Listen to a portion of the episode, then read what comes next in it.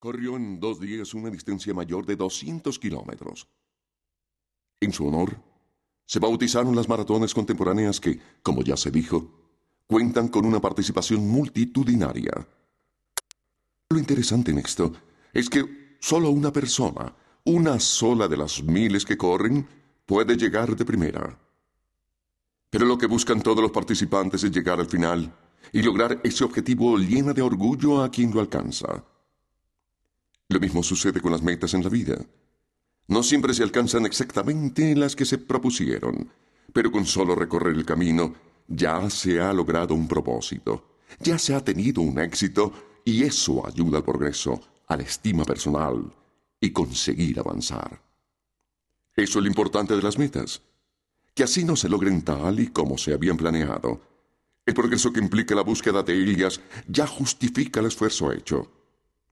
Por ejemplo, una persona cuya meta era volverse multimillonaria, si simplemente consigue ser millonario, ya ha avanzado. Claro que si uno logra la meta buscada, está mucho mejor, pero lo que se quiere decir es que uno no necesariamente ha fracasado si no la ha conseguido. El hecho de que haya adquirido esta obra muestra que usted está interesado en saber cómo alcanzar las metas y lograr los objetivos, para mejorar así la calidad de vida en todos los aspectos, el material y el espiritual y el mental. Pero hay que ser muy consciente de que todo logro requiere un esfuerzo.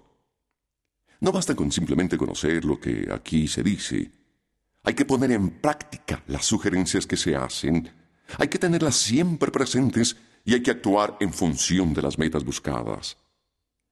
Y lo primero que hay que recordar es que debe existir esa meta. La razón por la cual muchas veces la persona no se supera en la vida es que no tiene la menor idea de a dónde quiere llegar. Muchos se contentan con trabajar unas horas, llegar a la casa, sentarse ante el televisor, comer e irse a la cama, y eso es suficiente para ellos. Es claro que vivir así no es, bueno, no puede ser una meta por tanto, lo primero que se buscará es explicar cómo se pueden definir esas metas. Después se analizarán diferentes aspectos en la vida y en la carrera a las que se les puede buscar metas y se explicarán métodos para alcanzarlas. Pero hay algo que se debe recomendar antes que todo, y es tener paciencia. Las metas no se alcanzan en un día, y la mejor manera de ser exitoso en un propósito es no tratar de saltarse pasos. Las metas se logran paso a paso y muchas veces la razón del fracaso es la impaciencia. Asimila con cuidado cada lección. Reflexiona sobre ella. Analícela y vea cómo las generalidades que se mencionan se pueden aplicar a casos concretos suyos. De esa manera sacará el provecho que debe de esta obra y alcanzará el sitio que merece porque eso es importante de recordar siempre. Si las metas que uno se ha propuesto son razonables, llegar a ellas es un merecimiento, un premio a un esfuerzo. Y aquí se trata entonces de mostrar cómo no hacer esfuerzos en vano, cómo organizar su vida y sus acciones en tal forma que pueda alcanzar esas metas y lograr los objetivos que se ha propuesto. Conozca esta obra primero en su integridad y después repase las partes que le parecen más aplicables a su caso.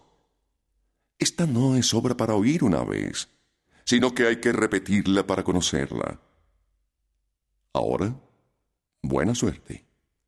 Y comencemos el camino para lograr nuestras metas y alcanzar nuestros objetivos. ¿Por qué buscar metas? En este momento y antes de comenzar bien, vale la pena hacerse una pregunta. ¿Cuál es la razón por la cual uno debe plantearse metas?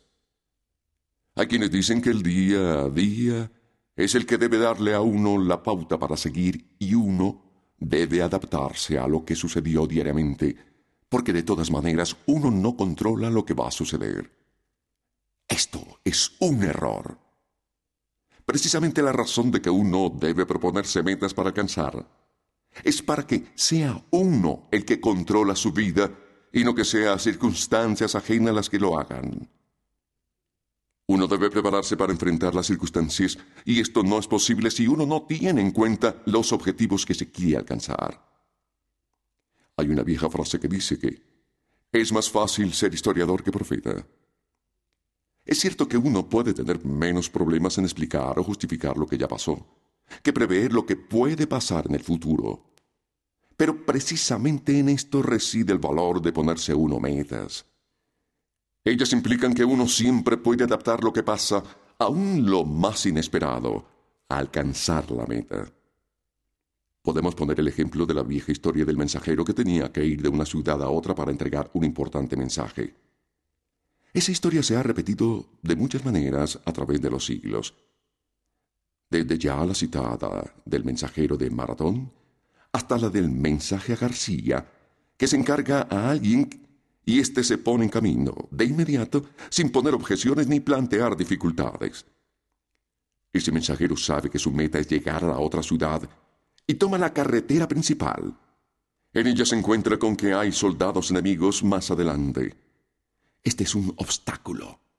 Pero como sabe que debe llegar a la otra ciudad, sabe entonces igualmente que debe tomar un camino alterno. Si no conociera el sitio a donde debe llegar, no podría saber cuál es esa alternativa.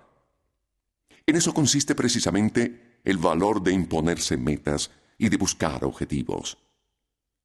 Como uno sabe a dónde debe llegar, no importan las dificultades, sino que la misma meta ya señala posibles variaciones en el camino a la meta. Por eso es tan importante saber señalarse las metas y conocer cuáles son. Preparación. Hay que ser positivo.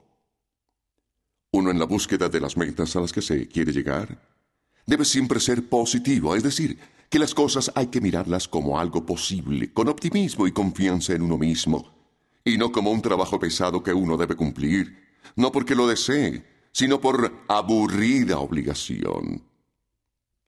Igualmente, uno debe saber que todo camino puede tener espinas en algún trayecto, si algo no sale como uno lo espera, y eso sucede muchas veces en la vida, uno no debe darse por vencido, no.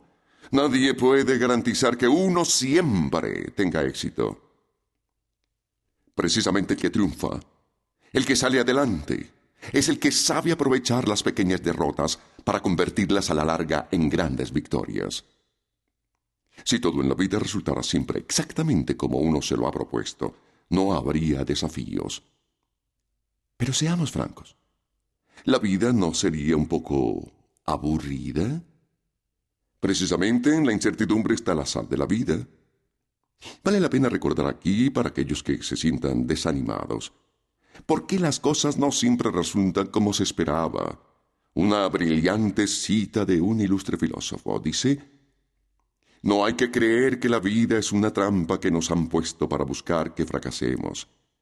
La vida no es un concurso de televisión donde uno puede responder todas las preguntas. Pero si luego falla en alguna, es descalificado. La vida es más bien un campeonato de fútbol, donde aún los equipos campeones pierden ocasionalmente y rara vez llegan invictos a la final, y aún los peores equipos pueden ganarle a los que serán campeones. La manera de triunfar en la vida es ganar más juegos de los que se pierden. Ese es precisamente el secreto del triunfo. Uno puede perder a veces, pero el que tiene éxito y sale adelante es el que pierde menos veces y gana más veces. Pero es necesario saber que a veces se puede perder y que una derrota ocasional no es una tragedia sin remedio. En tiempos de Edison, se sabía que al calentar con una corriente eléctrica un elemento, éste se volvía un foco de luz.